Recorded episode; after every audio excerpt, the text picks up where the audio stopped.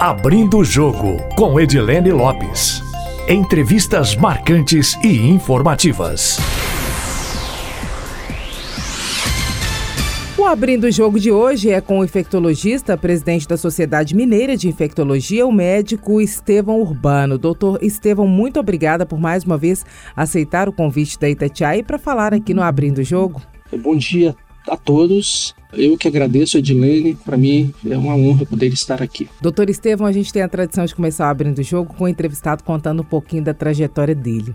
Nós já estamos acostumados com o senhor aqui no dia a dia, esclarecendo tantas dúvidas em relação a principalmente a pandemia nesse último momento, mas ao longo dos últimos anos, é, sobre diversas questões relacionadas à medicina. Eu queria que o senhor contasse para o nosso ouvinte a trajetória do senhor, como foi até a chegada aqui. O senhor que hoje é um dos médicos ouvidos pela Prefeitura de Belo Horizonte na gestão da crise da pandemia do coronavírus. Ok. É, Edilene, eu me formei em 1989 pela Faculdade de Ciências Médicas de Minas Gerais. Fiz três anos de, de residência em clínica médica. Depois eu fiz a minha especialização em infectologia e, ao mesmo tempo, em terapia intensiva. Logo que eu acabei essas especializações, eu me concentrei em infectologia e em terapia intensiva. A, a minha passagem pela terapia intensiva foi mais curta. Já tem mais ou menos uns 10 a 12 anos que eu não mais do plantões em CTI. E ela foi toda feita no Hospital Universitário São José, que agora se chama Faculdade de Ciências Médicas, onde é, eu aprendi muito, né, para, é, lidando com os pacientes críticos. E inicialmente eu era um plantonista, nos últimos anos eu fui coordenador daquela unidade. Quando as coisas apertaram muito, principalmente na infectologia, eu tive que optar e preferi seguir só o caminho da infectologia. O caminho da infectologia ele é longo, ele é logo depois da, da especialização, então pelo menos há 26 anos atrás. E esse caminho foi pautado por trabalhar é, e dar assistência em vários hospitais privados e públicos de Belo Horizonte. Então eu estive como infectologista e continuo até hoje no Hospital Júlia Kubitschek, que é da FEMIG, na né, Fundação Hospitalar do Estado de Minas Gerais, mas é, passei por vários hospitais privados também. E hoje, né, depois de quase 26 anos, né, só com infectologia, faço a coordenação dos serviços de infectologia dos hospitais Biocor Instituto, é, Madre Teresa e Vila da Serra. Nesse período eu eu fui professor de infectologia em duas faculdades, a Faculdade de Ciências Médicas de Minas Gerais, da qual eu estou nesse momento licenciado, é, embora com título de professor emérito, e a FASER, né, Faculdade de Saúde e Ecologia Humana, da qual eu tive que sair exatamente pelo excesso de responsabilidades no meu dia a dia. Do ponto de vista acadêmico, é, eu sempre gostei muito da parte acadêmica, então, além de lecionar, eu sempre gostei de produzir. Então a gente sempre está levando vários trabalhos científicos para congressos nacionais e internacionais, onde a gente tem a oportunidade de fazer os nossos contatos com médicos do mundo inteiro. Já tive o prazer e a honra de escrever dois livros de infectologia e também atuar é, ativamente nas sociedades científicas da área Nesse momento, eu sou presidente da Sociedade Mineira de Infectologia, diretor da Sociedade Brasileira de Infectologia. Então, são cargos de muita responsabilidade, ah, porque você tem que promover a ciência, promover congressos, debates, etc. E tanto a nível uh, regional, como presidente da Sociedade Mineira, como a nível nacional, como diretor da Sociedade Brasileira, a gente continua muito atuante nessa parte de academicismo. Então é mais ou menos esse o meu, o, o meu caminhar que desagou agora esse ano da pandemia, sendo convidado pelo prefeito e pelo secretário a compor uma equipe para ajudar Belo Horizonte a enfrentar a, a pandemia do coronavírus. Então, nós fazemos parte do comitê de enfrentamento que nos dá a honra de poder ajudar as pessoas de alguma forma contribuir para a cidade é, durante essa, esse período tão difícil que nós estamos vivendo. Doutor Estevam, o senhor que é uma das principais referências em infectologia, não só aqui em Minas Gerais, mas também em todo o Brasil. Em que momento da pandemia do coronavírus nós estamos? Queria que o senhor falasse brevemente sobre isso. As pessoas discutem a possibilidade de uma segunda onda ou não, porque a primeira nunca acabou. E quais são as vacinas que hoje estão sendo discutidas e que podem chegar para a população brasileira? Cada uma delas em qual fase? Todas ou quais delas em uma ou duas doses? Para o senhor dar esse, esse esclarecimento. Bom, as vacinas são a nossa grande esperança, né? são os mecanismos pelos quais nós achamos que poderemos é, findar a pandemia. Não sabemos se vamos acabar com o vírus, possivelmente não, mas ele poderá ficar num nível muito baixo no que nós chamamos de endemia, causando casos esporádicos, mas não nesse volume, nesse grande número de casos que nós chamamos de epidemia e que, no caso de pegar todos os continentes, essa epidemia passa a ser chamada de pandemia. Nós temos várias vacinas em estudo, temos mais de 30 vacinas em estudo, algumas mais avançadas, outras menos avançadas. Então, o nível de estudo que nós temos eh, tradicionalmente nas pesquisas são os níveis de fase 1, fase 2 e fase 3. Quando você consegue bons resultados em fase 3, você já pode então solicitar pelos órgãos responsáveis de uma, de uma nação, aqui no nosso caso da Anvisa, é, a liberação para utilização comercial. As vacinas que mais avançaram, que já estão em fase 3, são a vacina da Pfizer em parceria com a BioNTech, uma parceria norte-americana e alemã, a, a vacina de Oxford com a AstraZeneca, já uma vacina inglesa, a Moderna, que é uma vacina norte-americana, a Coronavac, que é uma vacina chinesa que tem sido estudada aqui no Brasil, no Instituto Butantan, em vários outros locais, além de São Paulo. Por exemplo, ela tem sido testada em Belo Horizonte, na, na Universidade Federal de Minas Gerais. A vacina da Janssen Silag, que é uma vacina que tem sido menos falado, mas uma vacina de uma grande empresa corporativa internacional. Essas são as principais vacinas que estão em estágio mais avançado. Outras chegarão, mas possivelmente os governos trabalharão inicialmente com essas e a partir do momento em que novas uh, marcas se tornarem disponíveis para uso, uh, isso poderá ser adotado também pelos governos, mas eventualmente até disponível em laboratórios compra direta do, do usuário. Uh, essas vacinas todas estão uh, com resultados muito similares, eles já foram publicados em revistas importantíssimas internacionais, foram esses estudos todos revistos por os uh, editores e colaboradores dessas revistas, que são necessariamente cientistas de grande relevância e, e cientistas independentes, eles analisam todos os dados da pesquisa Todas elas se mostraram com a segurança e eficácia superior a 90%. É algo muito, muito bom de que se espera numa vacina.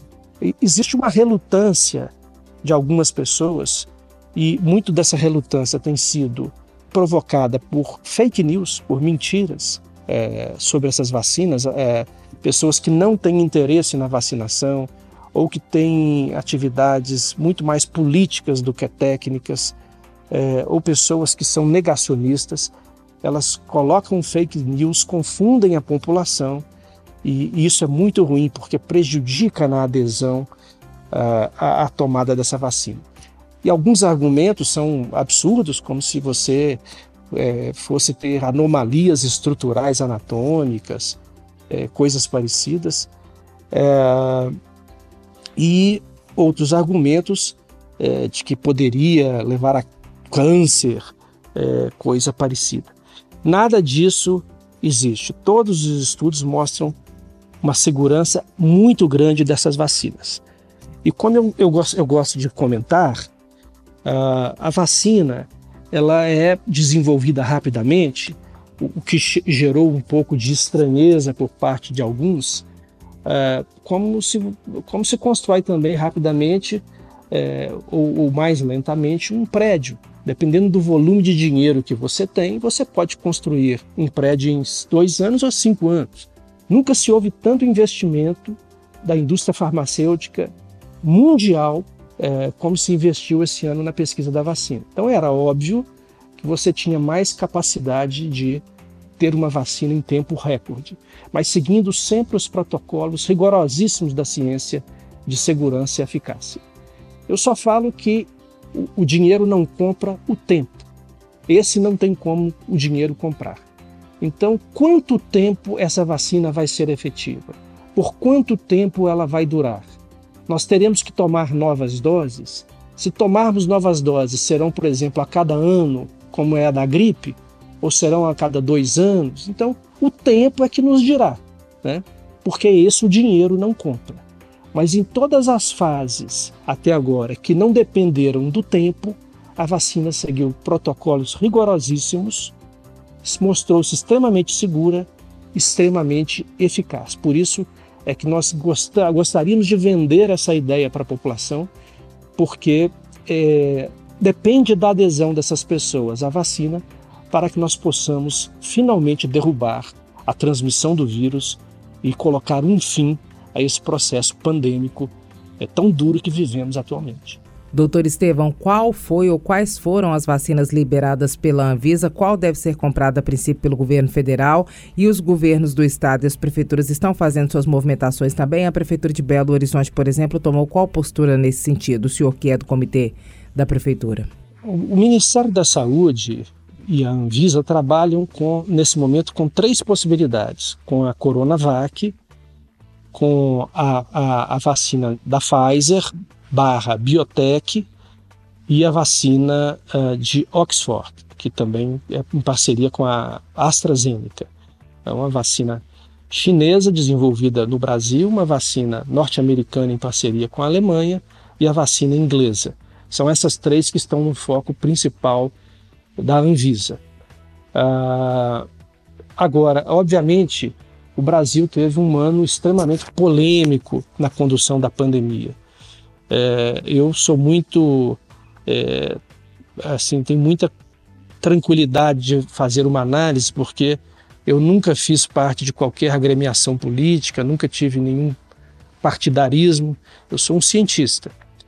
E então, quando a gente faz uma análise, nós vemos que a, que a, que a política transcendeu a ciência durante a pandemia no Brasil. E, e, e muito negativismo foi visto, foi falado durante todos esses meses, visto que nós estamos hoje no nosso terceiro ministro da Saúde, uh, por divergências de pensamentos internos, onde a política estava um pouco mais adiante do que a ciência. E com esses atrasos que isso gera, os efeitos colaterais que isso geram para a nação, alguns prefeitos resolveram se mobilizar, porque no caso de eventualmente haver atrasos importantes na disponibilidade dessas vacinas para uh, o cidadão brasileiro através do Plano Nacional de Imunização, poderia haver um, um, um caminho mais curto através de uma negociação direta de um prefeito ou um governador. Então, cada cidade eh, poderá ou não, dependendo do seu gestor, ter um plano B. Belo Horizonte resolveu ter um plano B. Nós já temos tudo pronto para conseguirmos vacinar a população se nós não tivermos um andamento hábil é, de tempo é, do Plano Nacional de Imunização. Mas, como o próprio prefeito já falou, esse é o plano B. Nós ainda acreditamos numa agilidade do plano A e que possamos seguir todo um cronograma nacional, que eu acho que seria o ideal para todos. Doutor Estevão, qual vacina seria adquirida por Belo Horizonte? Essas três vacinas que o senhor listou, a Anvisa já autorizou a utilização delas ou ainda não? Esse é um processo? Esse é um processo, esse processo está em avaliação. Não tem autorizada, então, no momento, né? Não. A partir do momento em que você tiver autorização final, ah, aí você já pode, no dia seguinte, começar a vacinação. Nós ainda não temos isso é, tá, seguindo os trâmites internos burocráticos dentro da Anvisa. Agora, Belo Horizonte fez um contato com, com a Coronavac, que é uma vacina que parece ter o mesmo nível de segurança e eficácia de todas as outras, tem uma facilidade de administração, porque ela não, não tem necessidade de ficar em congelamento a menos 70 graus. Uh, e, já há um acerto do, do prefeito Alexandre Calil com o Instituto Butantan como esse, para um plano B que imediatamente ocorreria caso não haja a agilidade no plano nacional. Mas também existem contatos, por exemplo, com a Pfizer, né? e tudo está assim uh, em stand-by, apenas aguardando a definição do Ministério de como, quando e onde começarão as vacinações. Se nós notarmos que, que dá para seguir esse Plano Nacional de Imunização, que é o Plano A, aí nós vamos seguir as determinações da Anvisa e do Ministério da Saúde. Se não, há já um caminho traçado para rapidamente termos é, possivelmente a Coronavac em Belo Horizonte. Tem uma data limite para que a Prefeitura, o Poder Público Municipal em Belo Horizonte adote o, pra, o plano B? Quer dizer, daqui para lá não dá para esperar mais. Vamos adotar o plano B. Essa data limite ainda não foi negociada internamente dentro do comitê é, e definida pelo prefeito uh, porque nós estamos agora sim é, vendo algum movimento do Ministério da Saúde, da Anvisa, entender a sua relevância, o seu protagonismo uh, nessa necessidade de vacinação nacional. Mas eu acredito que no máximo até meados de janeiro tem que haver uma definição para que nós possamos é, tentar começar a vacinar é, ou em fevereiro ou em março, seja com o plano A ou seja com o plano B. Doutor Estevão, preocupa o senhor os resultados das pesquisas feitas com a população sobre a intenção de se vacinar ou não? E existe um percentual da população que tem que estar vacinado para que a pandemia seja contida? Preocupa muito, porque é, nós sabemos que é, quanto maior o percentual de pessoas vacinadas e, portanto, imunes, menor a capacidade de circulação do vírus. É mais ou menos assim. Se eu tenho um vírus, entre em contato com um não vacinado, esse não vacinado adoece e depois ainda leva aquele vírus, por exemplo, para dentro da sua casa. Então toda a cadeia fica completa. Por outro lado, se eu pego o vírus e entro em contato com um vacinado, esse vacinado cria uma barreira, nem ele se infecta, nem ele leva esse vírus adiante, seja para o emprego, para casa, etc. Então, isso é que nós chamamos de imunização de barreira, onde todo aquele vacinado acaba criando uma barreira contra a propagação do vírus. Nas vacinas tradicionais, essa barreira ocorre principalmente quanto mais, mais 50, 60, para algumas até 70% da população é vacinada. A gente acredita que vai ter que haver pelo menos uns 70% da população vacinada para que tenhamos essa barreira onde o, o, o vacinado se protege e ainda é, de forma cidadã acaba protegendo aquele não vacinado.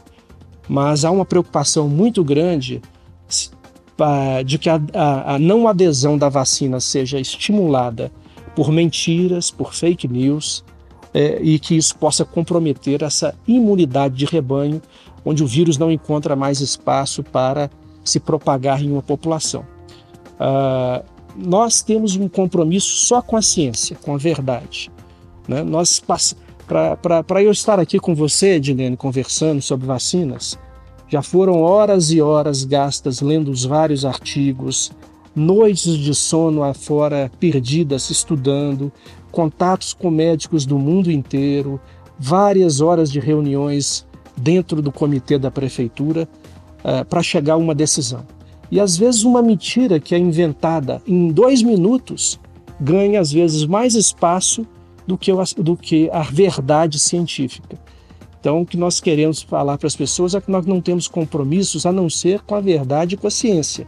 Se essas vacinas tivessem problemas de segurança ou de eficácia, nós seríamos o primeiro a sonegá-las. Uh, acredito que a Anvisa tem a responsabilidade, enquanto um um gerenciador nacional dessas, dessas situações, de analisar cientificamente os trabalhos e também se colocar contra a, disponibiliza a disponibilização de uma vacina que não seja efetiva. Mas todos os estudos mostram que elas são efetivas e o exemplo maior é que boa parte do mundo é, mais avançado do ponto de vista de tecnologia, já começou a sua vacinação, baseado em todos esses estudos que estão sendo publicados. Doutor Estevão, deu muita polêmica nos últimos dias uma declaração do presidente da República, Jair Bolsonaro, é, que disse para as pessoas que se é, a pessoa tomar a vacina e virar um jacaré, problema é dela. E aí isso virou um meme, né? Uma brincadeira, porque na verdade ninguém vai virar jacaré, mas também foi encarado por muitos como um incentivo à não tomada da vacina. Quer dizer, se der qualquer problema, o, o problema, é, o problema é seu. E aí tem a questão de assinar um termo para, né, todas as propostas do governo federal, assinar um termo caso você tome a vacina e dê algum problema. Como é que o senhor vê todas essas questões? É claro que se o senhor se sentir à vontade para falar sobre, sobre isso. Eu me sinto à vontade, Edilene, porque eu não tenho, nunca tive nenhum compromisso político ou partidário. A minha, o meu compromisso é com a ciência que eu escolhi para ser aquilo que me motiva a sair dia a dia de casa e, e, e com também meu compromisso de cidadão. Eu acho, eu respeito muito o presidente, acho que o presidente Jair Bolsonaro, por ser a figura máxima escolhida por milhões e milhões de pessoas, é uma pessoa que tem credibilidade a uma parcela da, da população, é, mas é por isso mesmo, pelo, por essa credibilidade que ele tem junto a uma parcela da população, é que ele precisa ter a responsabilidade de saber que o que ele fala gera uma ressonância muito grande e essa ressonância pode causar muita confusão. Eu tenho sido muito crítico do presidente Bolsonaro em relação a esse quesito desde o início da pandemia. Uh, respeito a opinião dele, mas eu tenho a minha própria também. Uh, ele vem sendo um negacionista uh, compulsivo, eh, desde não eh, fomentar os princípios que regem uh, a pandemia, que são o distanciamento, o uso de máscara, higienização das mãos, etc. É, também sendo é, um apologista de terapias que são completamente desconhecidas, como se elas pudessem trocar, substituir esses regramentos de prevenção. E agora ainda chega a esse absurdo de querer desacreditar a vacina. Então, eu acredito que o presidente Jair Bolsonaro ele vai contra é, tudo que a ciência tem dito e gera uma confusão muito grande na população, como grande parte da população segue as orientações do presidente, consequentemente há um prejuízo muito grande à implementação das medidas científicas. Eu tenho certeza que poderíamos estar melhor, que algumas perdas de vida, obviamente, foram é, provocadas por esse negacionismo. Uh, você tem que seguir protocolos científicos e não da sua cabeça. Né? Eu não estou tirando aqui uma fala que veio da minha cabeça durante uma noite inspirada. Eu estou falando aqui uma, uma, uma fala que é baseada em noites e noites e mais noites perdidas em debates científicos com o mundo inteiro, é, com integrantes de várias sociedades de infectologia, não só do Brasil e do mundo, Uh, porque é, durante uma crise dessa você não pode se sentir à vontade para dar opiniões ao vento. Você tem que dar opiniões sólidas baseadas no conhecimento científico, que às vezes até muda durante a pandemia. Nem sempre o que você falou ontem será o que você falará amanhã, mas tem que ser baseada nisso. E as falas do presidente foram todas contrárias aos posicionamentos, por exemplo, da Organização Mundial de Saúde, da Sociedade Europeia de Infectologia, da Sociedade Norte-Americana de Infectologia, do Center for Disease Control dos Estados Unidos, do NIH, que é o Ministério da Saúde dos Estados Unidos, da, das recomendações da OPAS, a Organização Pan-Americana da Saúde, da SBI, que é a Sociedade Brasileira de Infectologia. Então, eu não estou falando é, de uma coisa que é, que é apregoada por grandes é, associações médicas. Eu estou apenas seguindo humildemente o que os trabalhos, o que essas associações têm apregoado. E eu acho que o presidente não tem feito esse tipo de, de escolhas na hora de fazer as suas declarações. Doutor Estevão, essa história de assinar um termo é, de responsabilidade ao tomar a vacina, qual é a opinião do senhor em relação a isso? Olha, esse é um tema controverso. Né? Eu, eu, eu acho que o grande problema não é nem assinar um termo sabe, Edilene? Assinar um termo é o de menos. A grande preocupação é que a, necessidade de se assinar um termo leve, passe para a população uma ideia de que deve ter aqui uma coisa muito perigosa, uma coisa muito arriscada a ponto dele ter que assinar algum compromisso que isente, por exemplo, o governo de qualquer consequência. Então, é, o termo em si é muito fácil, pega um papel e dá uma assinatura. O problema é é o recado que assinar um termo traz. E a vacina é muito segura, como já foi comprovada pelos estudos. Então, eu fico com medo de isso trazer uma baixa adesão à vacinação de forma absoluta, absolutamente desnecessária. O movimento contrário a vacinas, ele não é um movimento novo, mas agora, durante a pandemia do coronavírus, justo uma, uma crise tão grave, não vista né, por essa geração hoje, nem a geração senhor, nem a minha geração, tem protesto contra a vacina. O senhor imaginou na vida de infectologista do senhor algum dia ver protestos contra a vacina? Não, porque a vacina foi um dos grandes ganhos e avanços científicos é, da humanidade. Quem conhece a história da vacina sabe que a vacina foi um, um marco científico pouco comum, pouco igual na história da humanidade. Mas na verdade, Edilene, eu diria mais. Eu estou assustado de ver é, muitas coisas nessa pandemia. Acho que essa pandemia tem me ensinado muito, é, tanto o lado bom quanto o lado ruim é, do ser humano, da, da, sua posição enquanto cidadão, é, me surpreendendo positivamente com a capacidade de doação, de, de compartilhamento de algumas pessoas, mas também me surpreendendo de forma é, muito imp importante com a ignorância e com a, o egocentrismo de algumas pessoas. Então, acho que essa pandemia será um marco para a gente fazer reflexões sobre o próprio comportamento da sociedade.